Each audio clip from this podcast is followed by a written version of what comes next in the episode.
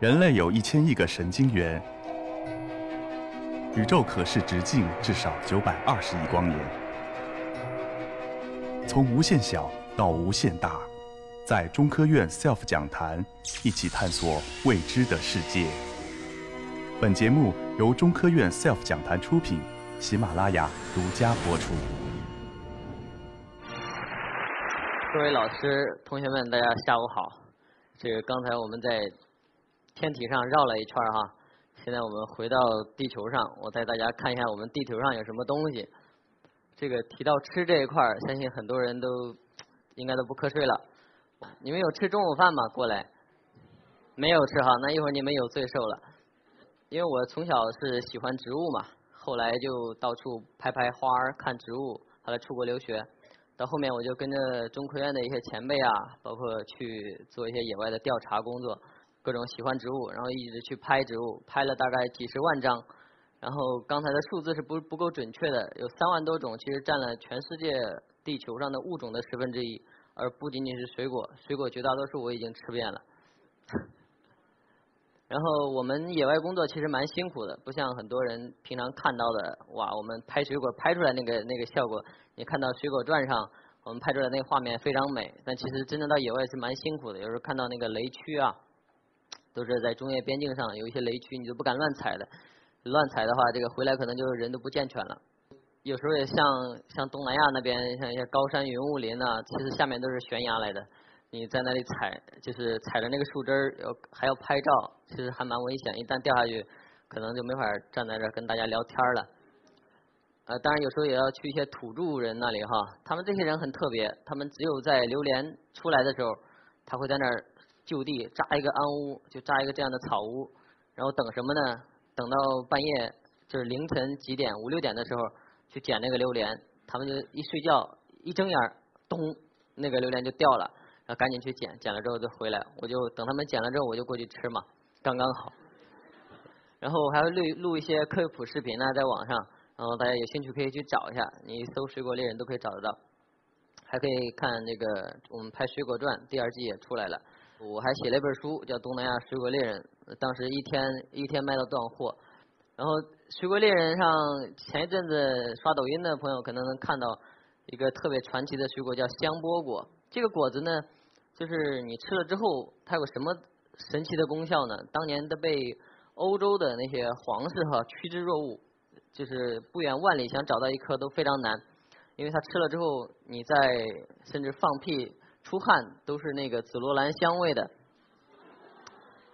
哇，这个果子非常的神奇，我当时为了找这个果子还花了两百万，两百万被坑了，被坑了两百万，其实是两百万那个印尼盾，它在印度尼西亚。哇，那也是一千多块人民币了，很贵的。但是还是挺困难的，因为它不好找。但是最后我找到之后，我想花了也值了，对不对？能吃到。但是我可能我吃的少哈，我就回到厕所。哎呀，我就喝水啊，一直一个劲儿灌水啊，一直等那个味道。结果最后还是没等到那个想要的效果。它切开是这样的，也许是我吃的不够多，因为野外的水果我不敢随便吃那么多。也是像这个是番荔枝科的。番荔枝科它是有一些，我是对番荔枝科的水果啊、植物啊会过敏，所以不敢乱吃。野外东西一定不敢乱吃，要有老司机带路才可以哈。然后其实像我们吃了之后能改变身体的味道的水果，还有一些就是蔬菜啊，它不仅仅有香波果，其实像这个东西叫臭豆，很大的豆角，但这个豆角呢，它里面是绿色的，就是这个像豆瓣一样的，你看着是很小清新哈。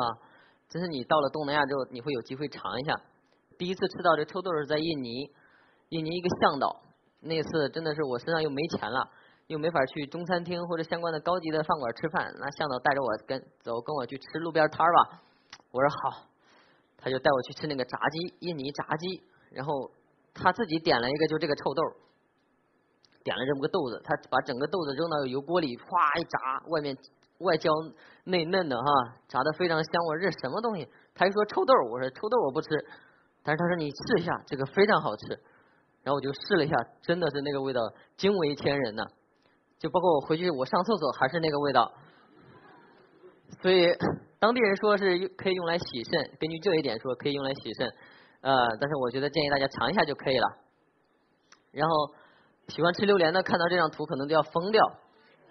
这个榴莲呢，全世界目前已知的有三十五个物种，然后真正能吃的大概在十二种左右，基本上我都吃遍了哈。每个物种不同的基因型我都吃遍了，然后你吃榴莲可以可以问我，然后怎么挑榴莲也可以问我。这个榴莲吃了榴莲之后，你们有没有发现你们身上的味道也会变化？如果味道你感觉不到变化，可能是你吃的不够多。然后能够改变我们的味觉的哈，还有一些叫神秘果，非常神奇的果子，就是你吃了之后，你再去吃柠檬都是甜的，非常甜，清甜的。很多人可能吃过吧，不一定，没看到举手的可能没有吃过。哇，这个北京太可怜了，到热带去。这是原产自西非的一种水果，然后西非还有另外一种水果叫做赤果竹芋。赤果竹芋呢也是非常奇葩的，它是这个整个竹芋科非常少有的能吃的果子。它果肉长什么样呢？就像果冻一样，你可以看到这个状态哈，你看着感觉像吃塑料一样，吃起来吃果冻那个口感很像。但是它神奇的地方在哪？你吃了这个果子之后，你再喝凉水都是像喝甘蔗汁儿一样。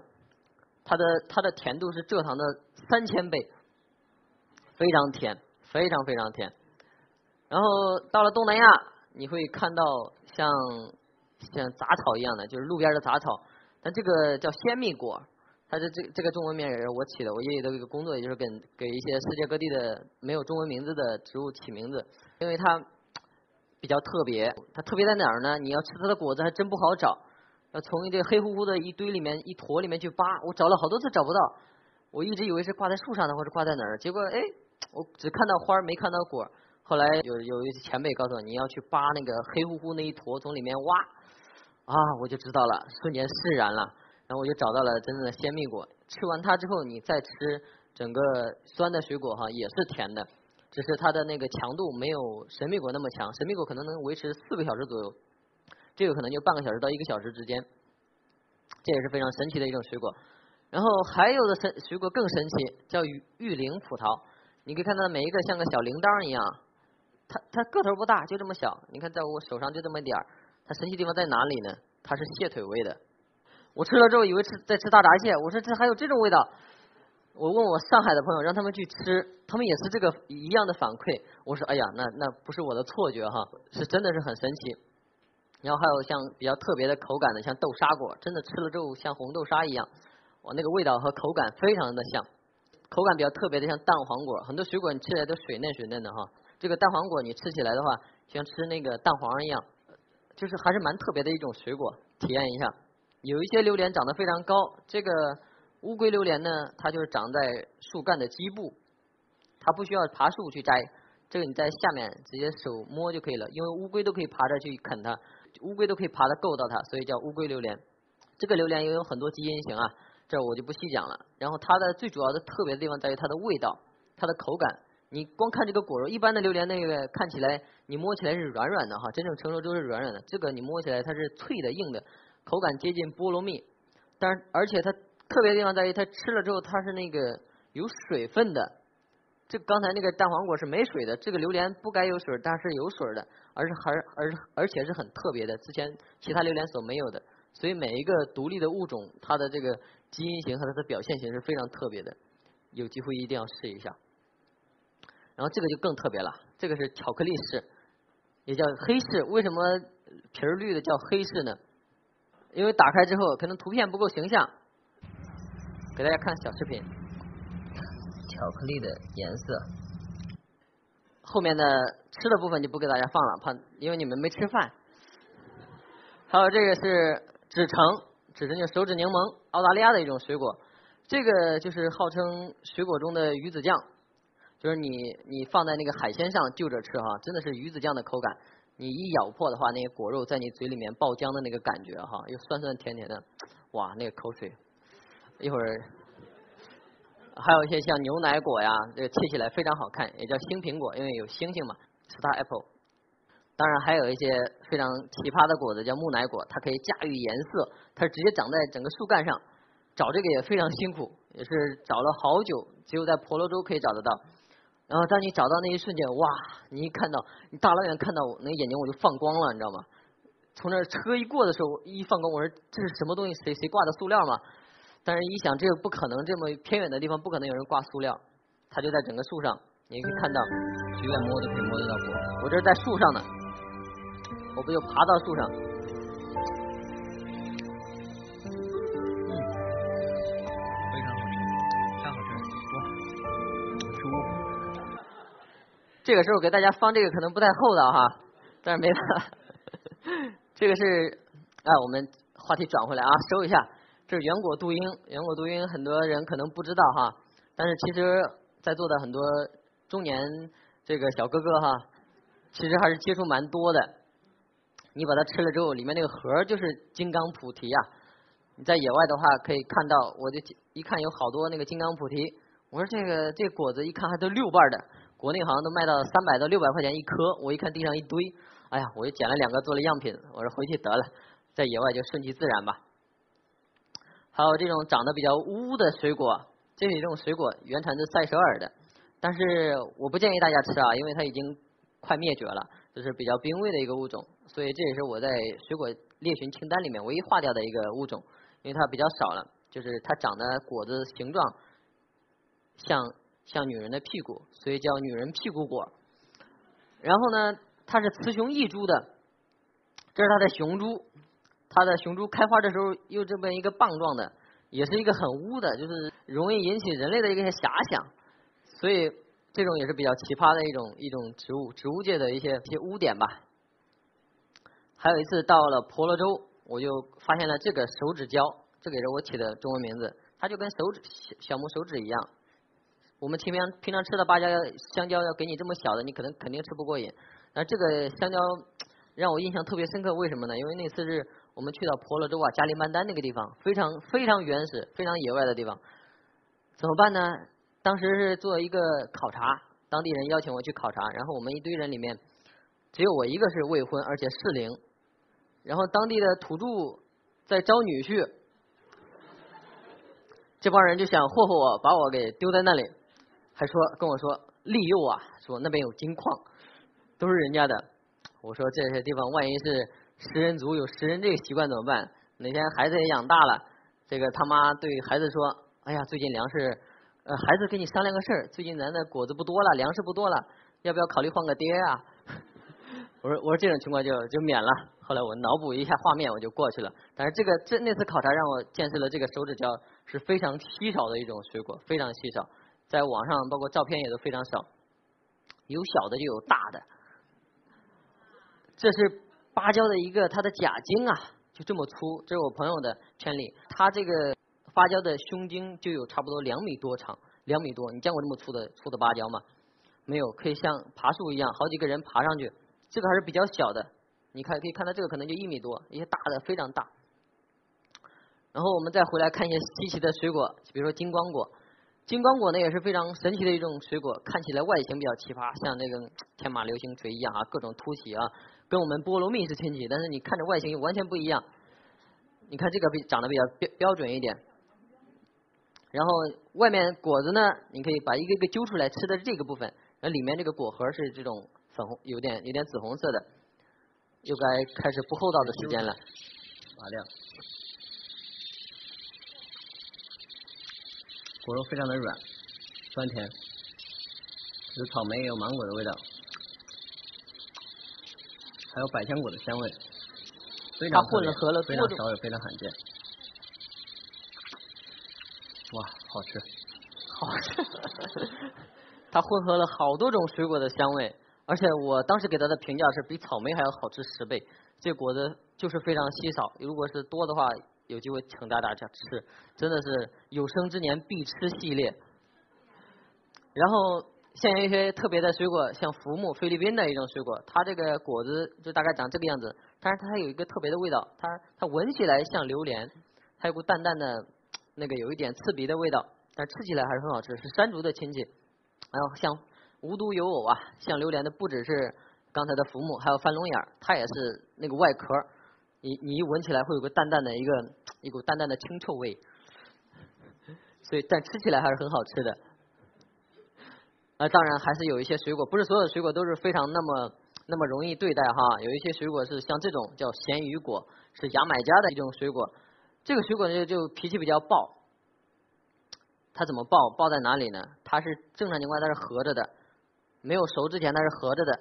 它也你合，如果它合合没有裂开的时候，你去吃它的果肉，你吃了之后它你是它是致命的毒性，你会死掉的。只有等它乖乖的把打开了，好了，老子可以吃了，快来帮我传播种子，你过去摘到它才能吃它的果肉，要不然的话，提前打开是会死人的。所以这也是比比较特别的，当然当地是用来做菜啊、生吃啊，非常非常好吃。这一个就是像水果分类其实蛮难的，你看这个科都非常非常难，像那个青中麻科，这个科一听都比较少少见的一个科。它这个黑果树哈，这是印尼比较多的一种一种植物，当然非常稀少。这是它的果子成熟之后就像大土豆一样，然后你把它切开呢，哇，果肉还有点甜，但是也不能多吃，吃多了也会中毒。所以只能吃一点点，然后它神奇的地方在哪儿呢？那当地人肯定不会浪费嘛，这么大的果子，那就吃吧。把这个果肉一冲冲掉之后，你会看到这个形状非常非常美，因为它有一些几何呀，还有美术啊，还有这个空间感非常好。因此呢，新加坡总统府呢，它就有专门的一个雕塑，就在总统府里面，就是有这个黑果树的一个雕塑。你可以看到刚才那个。你现在看它是白的，就刚才你水冲过之后，那果肉之后它是白色的，它为什么为什么叫黑果呢？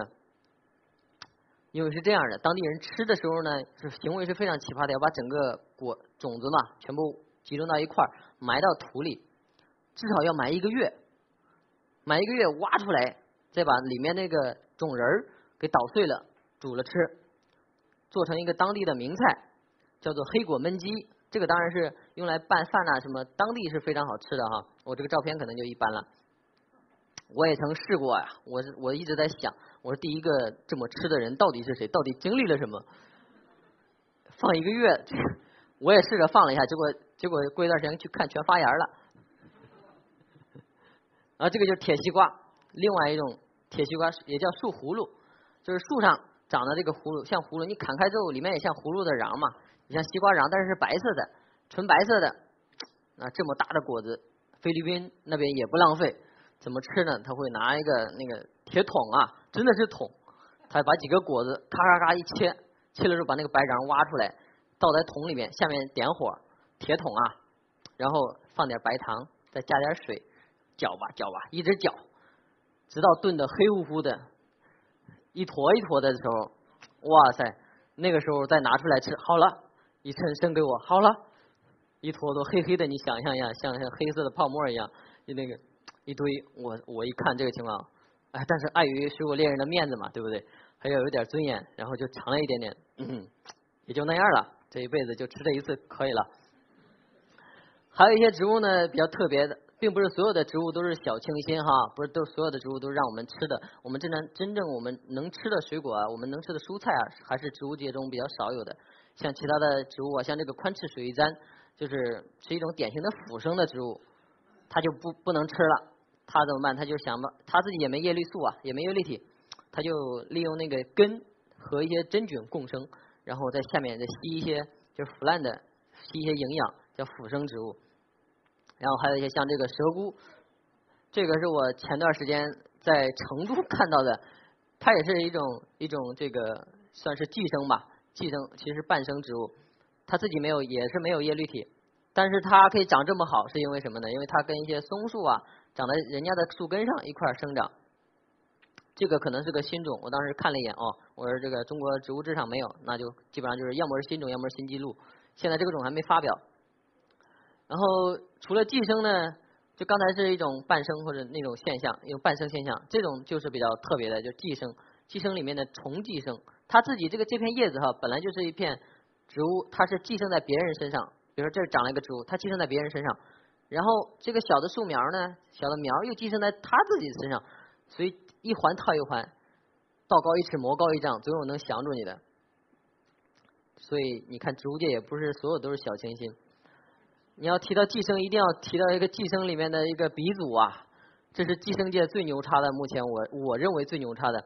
每个人几乎考过雅思托福的人应该都知道这个东西，Rafflesia 就是莱佛士花，也是大王花。它寄生就寄生嘛哈，它还一下无耻的，它自己一点营养都不知道，全靠别人的，然后全部吃别人的，喝别人的然后最后还把那个花开的全世界最大，最大的直径是一点六米，一点六米，你想想多大？看一眼，可以看到这个花有多大。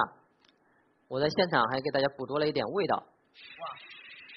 在野外还是很辛苦的，经常滑倒。你看那裤子。嗯，非常的非常的臭，非常的熏人，非常的恶心，也是有一股腐烂的尸体的味道。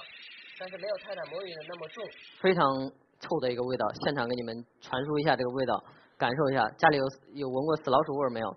就是就是那味儿，没有闻过的回回去吸一口。然后我们中国呢，到中国西南地区呢，会有一种类似的东西。如果在西南地区过来的，可能知道这个东西叫油饼魔芋嘛。很多人看过《鬼吹灯》没有？应该都看过《鬼吹灯》吧？《鬼吹灯》里面是不是有个叫尸香魔芋啊？这个就是十香魔芋的亲姐妹。那真正的十香魔芋长什么样呢？这个是真正的十香魔芋，它最大的三点，光这这一朵花哈，三点七三米，它的味道也是非常的熏人。这是它的一片叶子，你看到那个小小小的那个是我，就那一点一点那是我，它一个叶柄就比我腰还粗那么多，就是它光长这一片叶子上吸够营养之后，哎。累积好之后，再砰，条件够了之后，再给你来一朵花儿，哇！而且一开就是非常大的。它这个花儿呢，也是散发臭味，一阵一阵的臭味，感觉是十里飘臭。然后那那些十里之外的那些昆虫，真的会闻到臭味就过来了。这些植物当然也不是让人吃的呀，对不对？它就是活着有自己的生存之道，并不是所有的植物都是可以吃的。感受一下现场。它在雨林里面就是这么突兀，